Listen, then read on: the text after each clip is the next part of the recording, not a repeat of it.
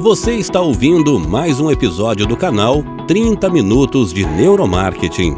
Queremos que você mergulhe com a gente no mundo da neurociência aplicada a negócios. Nossos podcasts são sempre conduzidos por nossos especialistas em neuromarketing, Cibele Marques de Souza e João Pentanha.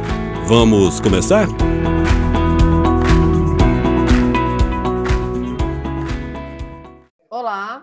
Sou Sibeli, diretora de marketing da Festes. Estou aqui com o João, sócio fundador da Atingir Mais, e o professor Marco Túlio, que é professor de PNL e também está fazendo doutorado. Enfim, vou pedir para que ele se apresente, mas eu já quero começar com uma pergunta aqui, é, para contextualizar o nosso assunto, que vai ser hoje PNL é, em neurociência aplicada. Então, professor, por favor, é, pedir que o senhor se apresentasse e falasse um pouquinho do seu da sua bagagem profissional aí, que é bem extensa, uhum. é, e também falar um pouquinho é, o que é PNL, né? E uhum. qual é a relação com a neurociência e como é que ela pode ser aplicada a negociações. Claro, vai ser um prazer. Bom dia, Sibeli, bom dia, João, bom dia a todos. E quando eu falo, a gente fala dessa da PNL, da reprogramação, falando um pouco até da minha carreira, e eu passei por um processo intenso de reprogramação, vamos dizer assim. Eu tenho uma formação original de engenharia de física. E, ao ter feito engenharia física com um viés muito técnico, muito pragmático, a vida me levou a, a gerenciar pessoas, trabalhar em vários países do mundo com gerenciamento de obras de linhas de transmissão. Aí eu fui conhecer um pouco mais do mundo da gestão, da liderança, da comunicação, da PNL, é, do coaching, do mentoring, e me apaixonei por lidar com pessoas. E, como eu falo, lidar com pessoas não é uma ciência exata, nem sempre 2 mais 2 igual a 4. E foi aí que eu aprendi é, um conceito da neuroplasticidade cerebral que nós nos modificamos por experiências repetidas. Então, ninguém é um perfil, nós estamos e a PNL trata exatamente disso, uma relação com a neurociência, de que nós podemos e devemos nos reprogramar, ressignificar crenças, comportamentos, através de experiências repetidas. E esse é um conceito também das neurociências quando falamos da neuroplasticidade. Por isso que ações valem mais do que palavras. Nós vamos nos modificando por experiências. Olha só, um engenheiro e físico hoje lidando com gente trabalhando com PNL, trabalhando com neurociências, com gestão. Hoje eu faço um doutorado em neurociências na Espanha, tenho pós em psicologia positiva e neurociências, tenho mestrado em administração, passei por várias empresas como a Toshiba do Brasil, a Zebra Bovelli, trabalhando fora do Brasil, como eu disse. E essas experiências vão nos dando uma bagagem muito maior. Essa é, digamos assim, a grande beleza da vida que a gente vai aprendendo, reaprendendo, desaprendendo muitas coisas e criando aí experiências fantásticas. Né, João? Isso aí é muito bacana para todos nós, né? Sem dúvidas, professor. É, e professor, aborda um pouquinho mais é, como, que, como que a gente pode usar essa relação da programação neurolinguística, da neurociência, é, no processo das negociações que a gente tem no, no nosso dia a dia. Claro. Quando nós falamos é, das negociações, quando falamos de negociação, temos aí o conceito que negociação é qualquer processo de comunicação. Se estamos nos comunicando, estamos negociando. E ao negociarmos, nós buscamos uma relação ganha-ganha, nós buscamos um resultado ganha-ganha. Nesse resultado ganha-ganha, é muito importante nós levarmos em consideração é, uma condição muito importante do relacionamento. Afinal de contas, cerca de 80% do sucesso de uma negociação é um bom relacionamento, 20% do sucesso de uma negociação acaba sendo relacionado a processos técnicos, a conhecimento do assunto. E quando falamos de um bom relacionamento, falamos então da liberação de oxitocina entre as pessoas envolvidas ali na negociação. Liberar oxitocina na negociação é ter essa relação próxima é fazer a pessoa sentir-se importante. O toque libera oxitocina. É, estamos vendo um momento delicado, né? Que nós não temos aí muito contato físico, mas um aperto de mão, um olho no olho, é, mostrar para a pessoa o quanto você é, quer que aquela negociação seja benéfica para os dois lados. essa relação de confiança libera oxitocina e facilita a cooperação na negociação. Então, nós temos aí, né, João, dentro dessa relação da PNL com as neurociências, as neurociências nos explicam muito todos esses processos físico-químicos que impactam no comportamento humano, que impactam aí nos benefícios de uma negociação bem-sucedida. Então, isso é muito útil para todos nós, é muito útil entendermos mais do comportamento humano e isso as neurociências nos dão todo esse embasamento teórico, científico, para que possamos usar em nosso benefício nas negociações, João. Ah, perfeito, professor.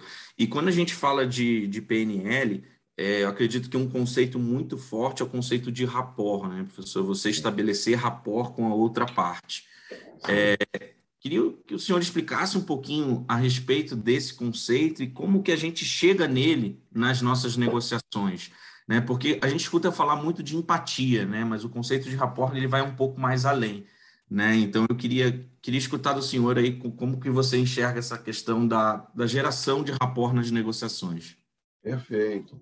O rapport é essa relação de confiança, né? essa relação de afinidade, como eu disse, essa quando a gente tem um bom relacionamento, grande parte da negociação já está bem sucedida. E nesse conceito do rapport, é importante frisar que o, o rapport ele está dentro do conceito da empatia, porque a empatia é um, vamos dizer assim, um núcleo maior quando nós falamos de empatia, nós estamos falando não somente de colocar no lugar do outro, mas estamos falando aí de realmente entender o que a pessoa está dizendo, de como a gente diz na PNL, entender o mapa mental do outro, como ele pensa. E o rapport está dentro dessa empatia, de criar essa conexão, de criar essa relação mais próxima com a pessoa. Até porque, dentro do conceito da empatia, do escutar, de entender o mapa do outro, de parafrasear, se eu percebo o que o outro quer, eu posso oferecer algo a mais. Eu posso, se eu entendo as necessidades da outra pessoa, isso é importante em negociação. Se eu entendo as necessidades da outra pessoa, eu posso oferecer algo para ela. E para isso acontecer, eu tenho que ter uma relação de confiança, isso é o rapport. Isso se, dá, isso se dá pelos neurônios espelho. Nós estamos falando aí dos neurônios espelhos que facilitam muito essa interação de rapport, de empatia, para que a gente possa entender as necessidades do outro e oferecer soluções para essa pessoa. Então, é, são conceitos aí é, muito semelhantes, né, João? O rapport está dentro da empatia, a empatia e o rapport estão dentro do conceito do funcionamento dos neurônios espelho. É, tudo está muito interligado, né, João? É, é muito interessante, né, professor, porque realmente, né, nós somos seres físico-químicos, como, como o senhor reforçou, né, e tudo envolve o nosso comportamento, é, envolve não só o ambiente externo, mas também o nosso ambiente biológico, né, nosso ambiente interno, né, então Sim. quando realmente a gente estabelece contato com, com outro ser biológico, está é, tá tudo interligado, né, não te, nós não temos como fugir disso. É, exatamente, são conceitos complementares, né, Dentro dessa Exato. relação de confiança derivados dos neurônios de espelho, nós estamos falando, então, é, da importância de nós deixarmos o ego de lado na negociação, pensarmos nessa relação de cooperação, trabalharmos uma visão mais sistêmica, ao invés de trabalharmos uma visão mais mecanicista, porque na visão mecanicista foi muito útil no século XVII, obviamente, e é útil, nós temos, dentro dessa visão do René Descartes, uma, uma ideia mais do ego, que é útil em vários momentos, foi útil na época. Agora, nessa visão mecanicista, o foco é nas partes, não no todo. E na negociação, nós focamos no todo, na liberação de oxitocina, na, na, na cooperação entre as pessoas. E o pilar da empatia, né? se dá pelos neurônios de espelho, que espelhar neurônios da outra pessoa, espelhar o que o outro está fazendo, está sentindo, é muito importante na negociação. Então, podemos concluir, né, João, que o rapport está submetido à empatia. E a empatia e o rapport estão submetidos aos neurônios espelho. É, isso é muito importante para criarmos esse relacionamento, João. Legal. Professor, é, só contextualizando aqui, eu, eu, também sou uma engenheira que, que acabei me convertendo para para trabalhar com pessoas, né? Hoje eu atuo no marketing, hoje não, faz muitos anos que eu atuo no marketing. E, uhum. e, eu posso falar, assim, com toda a propriedade, que é, é, muito mais fácil a gente viver um mundo mais lógico, né, na ótica do engenheiro, é. onde a gente, nós temos teoremas e, e fórmulas prontas, do que é. migrar, essa migração que a gente fez, que, que, que, nada mais é do que entender como é que funcionam as pessoas, e acho que aí é a complexidade do mundo, né? É, é a gente conseguir, porque cada, cada ser é, é, uma, é individual, e reage de uma forma diferente e tem uma biologia Isso. diferente, tem necessidades diferentes, então não existe lógica. Uma coisa que aconteceu quando eu, quando eu comecei a estudar marketing, eu falava assim, tá, mas cadê a, a fórmula, né, que um mais um é igual a dois? Porque eu tinha que... Cadê a fórmula pronta, né? Exatamente. e aí foi a minha maior dificuldade, porque é, apesar de eu já, já estar tá trabalhando é, há muitos anos em marketing, quando eu comecei a estudar marketing, quando eu fui fazer a pós-graduação, eu me deparei com essas fórmulas e é muito difícil para o engenheiro aceitar coisas mais abstratas, né? É, é, essa pessoalidade, né? Mas enfim, hoje, hoje estamos aqui do, do outro lado da mesa, né? E eu queria te. E é, é muito bom unir essa visão mecanicista com a sistêmica, né, Sibeli? A gente tem essa mescla, claro, uma visão mecanicista junto com a visão sistêmica, né, Sibeli? Sim, eu acho que a gente, a gente consegue entender os dois mundos, né? Isso, é, mas, mas, eu, mas eu posso garantir que o mundo dos engenheiros é, é um pouco mais fácil, apesar de todos, apesar de todos os cálculos, é um cálculo que serve para tudo, né? É, é aqui, quando a gente fala de pessoas, né? Como o João colocou, né? O rapport, o rapport é individual, né? Não existe uma fórmula para você estabelecer um rapport. Cada negociação é uma negociação diferente, cada abordagem é uma abordagem diferente. Então, hoje eu, eu, trabalho com neuromarketing e, assim, o que, o que a, gente, a gente fala na, na empresa que eu trabalho, que é uma, uma, empresa de pesquisa de neuromarketing, é que a gente, a gente, a gente consegue indicar o caminho perfeito de uma comunicação que, que vá entrar na mente das pessoas tal. Mas é, cada pessoa é uma pessoa e ela, e ela, quando ela for impactada por aquela comunicação, ela está dentro de um ambiente que a gente não tem controle. E, e as coisas que aconteceram na vida dela durante aquele dia, a gente não tem controle. Então, obviamente, a uhum. gente, a gente não pode falar assim, é, poxa, todo mundo vai, vai ter o mesmo impacto, todo mundo vai ter a mesma resposta. Isso não existe. Seria, então, aí no, com a ótica do engenheiro, seria um mundo perfeito, né?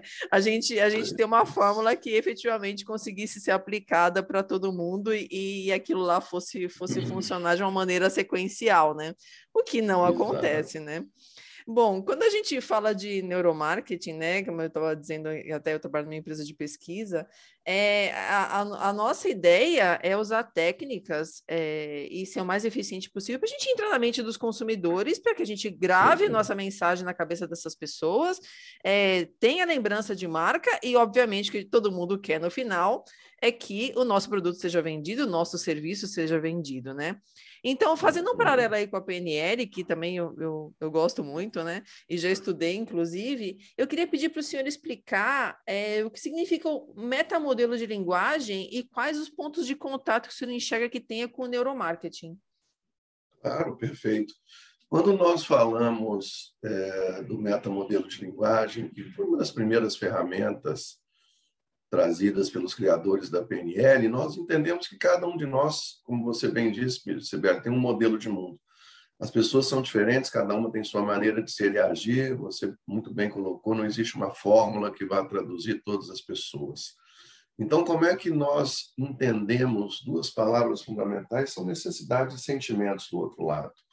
Metamodelo é, nos diz que, para entender o modelo de mundo da pessoa, meta é algo que está acima, para entender o que a pessoa está dizendo, nós temos que fazer perguntas. E é talvez uma das principais ferramentas aí quando a gente fala do ambiente de negociação, afinal de contas, um bom negociador é o que faz melhores perguntas e não aquele que fala mais. E a principal função do metamodelo não é somente entender o modelo de mundo da pessoa. E aí nós vamos entrar no campo da persuasão, né? Eu tenho, sou um neuromarketing, trabalha muito nesse sentido, que é ampliar o modelo de mundo da pessoa. São duas palavras fundamentais. Entender e ampliar o modelo de mundo da pessoa. E metamodelo é mais do que entender. Está mais relacionado à ampliação de modelo de mapa. É a mesma coisa que, por exemplo, é, se alguém fala uma pessoa assim, ah, eu estou muito triste, A pergunta de metamodelo para entender o mapa mental da pessoa, o que, que está acontecendo, o que, que te deixou triste, eu vou entender o que a pessoa quer dizer. Até porque nós sabemos que uma palavra tem sentido diferente de pessoa para pessoa. Triste pode ter um sentido para mim, pode ter outro para você. Então, o que está acontecendo? O que, que te deixou triste?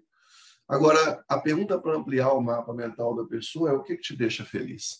E aí, nesse momento, ela tem que buscar a felicidade no cérebro dela. Ela deixa de pensar em tristeza e vai buscar a felicidade. Nós estamos, então, abrindo, ampliando, como a PNL nos diz, ampliar o mapa mental da pessoa e fazê-la pensar em outras possibilidades. É fazê-la expandir o pensamento, e isso é muito importante nas negociações. Afinal de contas, senão nós vamos ficar muito travados em objeções, em simplesmente entender o que a pessoa quer dizer. Por isso que falamos na negociação de aumentar o bolo.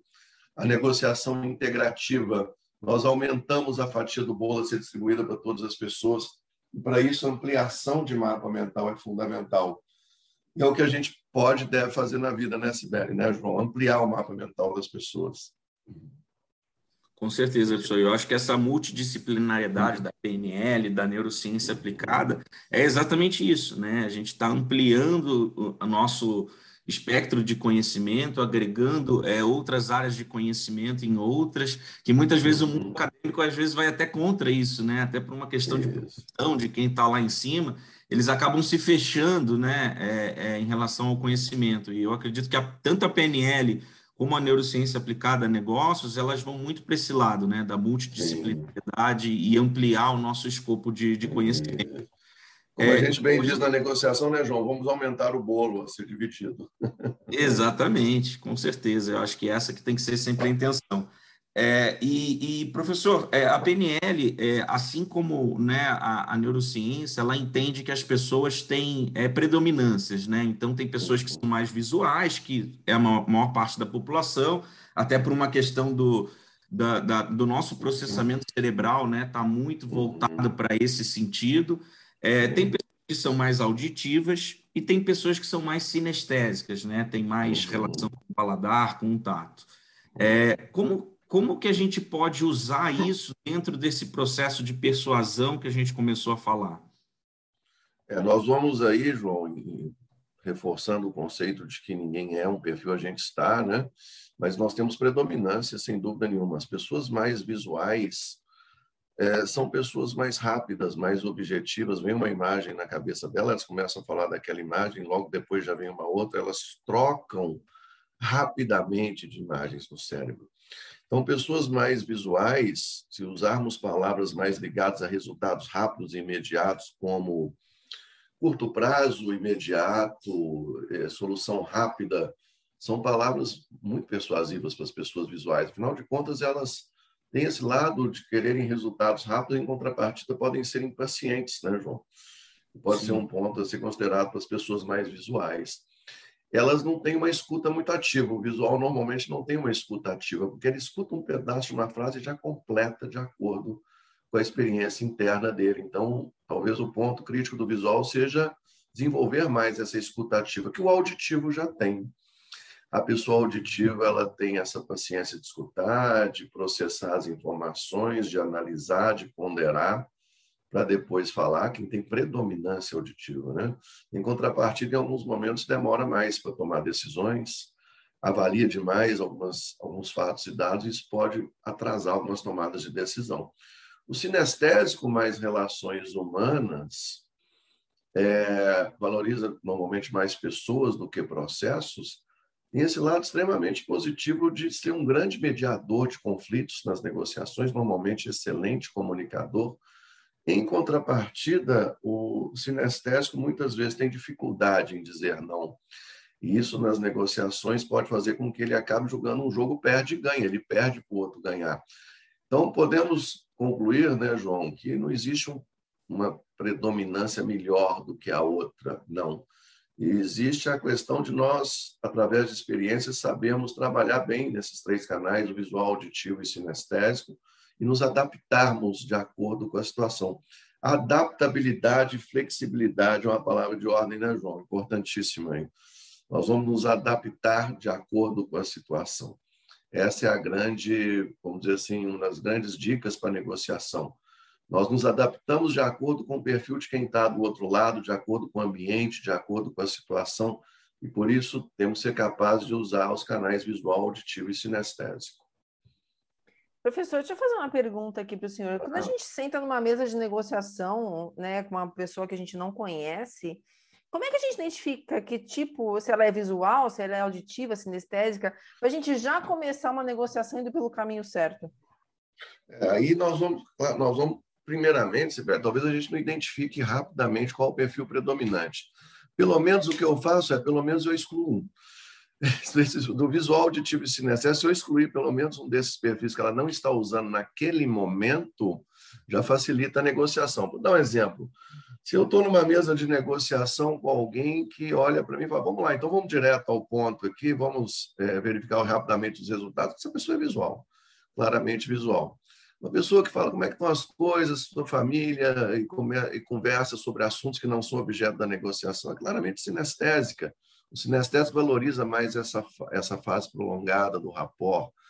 Se a pessoa pede muitos dados, se ela, a pessoa pede muitas análises, ela quer saber de onde vem aquilo ali, claramente uma pessoa mais auditiva. Muitas vezes isso não fica tão explícito, Sibeli. Então, pelo menos naquele momento, durante a criação do rapport, dessa conexão que você faz com a pessoa, com a empatia, você busca perceber os movimentos corporais da pessoa. O visual é muito, muito agitado, por exemplo, o auditivo é mais centrado, o sinestésico muito sorridente, muito agradável. Normalmente a pessoa sinestésica se coloca mais próxima de você numa negociação presencial, né? É, o visual ele ele é mais duro, não no sentido de quero ver soldados e números, vamos direto ao ponto. Então, nós observamos não somente essas expressões, mas também as palavras que as pessoas usam, o ritmo e tom de voz que elas estão usando. O visual fala muito rápido, tom mais alto, é, ritmo mais rápido. O auditivo fala de uma maneira mais cadenciada, um tom de voz mais lento, um ritmo de voz mais lento. O sinestésico fala sorrindo. Né? Então, é, a gente observando todas essas características, pelo menos, Sibeli, naqueles momentos, naqueles primeiros momentos, a gente descarta algum que ela não está usando ali. Talvez não tenha total certeza de qual ela usa, mas se pudermos descartar um deles, a gente usa os outros dois. É normalmente como eu faço, Sibeli. Não sei se ficou claro aí para você. Não, com certeza. O, o João, inclusive, ele, ele começou, está ministrando um curso agora e a gente conversou sobre isso na semana passada é, uhum. onde os, tanto os vendedores quanto os compradores, né, faz parte do conteúdo uhum. dele, é, é, querem que volte às negociações presenciais, né? Eu acho, eu acho que essa, essa identificação do, da pessoa que está do outro lado, ela é muito mais forte quando a gente está presencialmente, né? Eu acho que a pandemia e as reuniões online, ok, elas, elas são super válidas, principalmente quando a gente fala de distâncias, né? É, mas por outro lado, a gente, a gente tem essa perda, né? Porque quando a gente, a gente faz uma negociação é, e, e, muitas vezes acontece com câmera fechada, é muito mais fácil, mas é difícil de identificar quem está do outro lado, né? E presencialmente é, a gente começa a sentir efetivamente sentir mesmo quem está do outro lado da mesa e fazer a, a leitura corporal e, e, a gente fica, ah, a gente tem interação, né? Mas... Sem dúvida, isso é muito importante. Você me fez lembrar do Matthew Lieberman, que é um neurocientista social, trabalha muito com a questão é, da dor social, e ele fala muito é, dessa condição de que realmente o, o, o, contato físico, e é uma das definições que eu mais valorizo do cérebro, é que nós, o cérebro é um órgão social, né? o cérebro é um órgão social. E, sem dúvida nenhuma, durante as negociações, várias partes delas, nós podemos fazer à distância. Agora, principalmente, eu defendo muito, Sibeli, que o início e o final da negociação, quando possível, sejam feitos de forma presencial. Porque, no mundo conectado por tecnologia, eu defendo que a conexão humana ainda é a mais importante. Não sei se você concorda, mas eu defendo muito isso. Não, com certeza. E a gente, é. eu acho, obviamente, né? A gente, a gente na, durante a pandemia não tinha o que fazer. E eu é, acho é, também que, que, assim, eu acho que as, as ferramentas tecnológicas permitem, como eu falei, eventualmente, é. quantas vezes eu fui para reuniões, eu acho que o João também, né? Para quem trabalhou em trade, é. em vendas, você às vezes cruza o, o mundo para fazer uma reunião e você volta, e às vezes que poderia ter é. sido, hoje a gente sabe que poderia ter sido uma, uma reunião pelo, por uma ferramenta de vídeo, vídeo call tal. É, então, acho que assim, a, a, essas facilidades que foram implementadas à força durante a pandemia, a gente vai utilizar com certeza, né? Até para reduzir custos, mas é, o contato pessoal realmente é, não, não tem igual, né? É como, é, é, é como namorar alguém é, pelo, por um aplicativo, né? É, é, como assim, né? Tudo bem, você pode até começar ali uma paquera mais para casar, para namorar efetivamente, você precisa conhecer a pessoa, você precisa eh, sentir o toque, o olhar, né? Até a energia da pessoa quando você está pessoalmente, né? E, é, e, claro. e essas coisas é, fazem parte do, da gente como um ser humano, né? E elas não vão ser substituídas por, por, um, por funcionalidades de computador ou por celular ou por qualquer coisa que o valha, né? Agora, como a gente. Para a gente finalizar aqui, professor, é, quando eu era criança, eu, eu lembro de, de ver na televisão aquele pessoal fazendo é, é, sessões hipnóticas, né? Então, assim, poxa, o cara transformava o, o voluntário ali no palco num macaco, num, num, cachorro, e a gente fica com, essa, com, esse, com esse estereótipo, né? Tipo, hipnose é isso, e a gente sabe que para PNL isso não, isso não é. E eu queria, assim, só para a gente contextualizar aqui, o que, que é linguagem hipnótica para PNL? Legal, é uma pergunta interessante, até porque você falou bem, a gente vê aquelas coisas na televisão, aquilo é hipnose clássica, normalmente é hipnose de palco, que também é muito usado na área de saúde. Nós podemos considerar a hipnose dentro de três aspectos. A hipnose clássica, que vamos traduzir, às vezes a gente vê um show de palco, por exemplo, aquilo é hipnose clássica, temos a hipnose clínica na hipnoterapia, temos a linguagem hipnótica, quando os criadores da PNL modelam Milton Erickson, um médico hipnoterapeuta que viveu até a década de 80 e ele traz a ideia, vamos trazer uma explicação científica aqui, que quando estamos em processo de transe, nós estamos com frequência cerebral reduzida. Então, nós temos frequências gama e beta, são frequências, é, altas frequências no cérebro. Nós temos depois frequências alfa, teta e delta, antes de chegar no sono REM, né? Então, nas frequências, partir da frequência alfa, nós temos uma diminuição, é, é, vamos dizer assim, do nível consciente, do alerta que o nível consciente nos traz.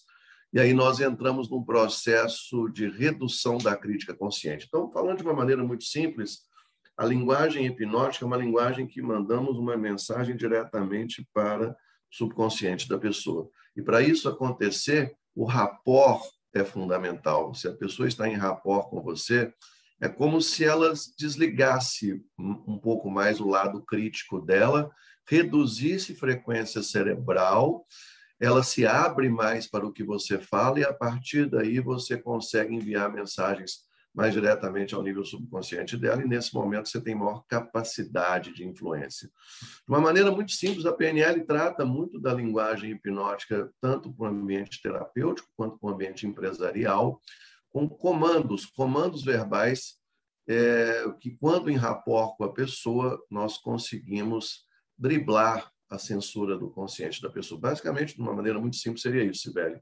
E são comandos muito úteis que o Erickson usava para hipnoterapia, para tratamentos terapêuticos e que hoje a PNL também utiliza dentro do ambiente empresarial. A negociação se vale muito da linguagem hipnótica para persuasão. É, é uma ferramenta também muito útil quando nós falamos que somos seres emocionais. Apesar de termos maior capacidade racional que outros animais, sem dúvida nenhuma, somos seres emocionais e devemos nos valer disso para que possamos negociar melhor, para que possamos vender melhor e até conviver melhor com outras pessoas. Obrigado por ouvir esse podcast. Se você curtiu, compartilhe o link do episódio com seus amigos nas redes sociais.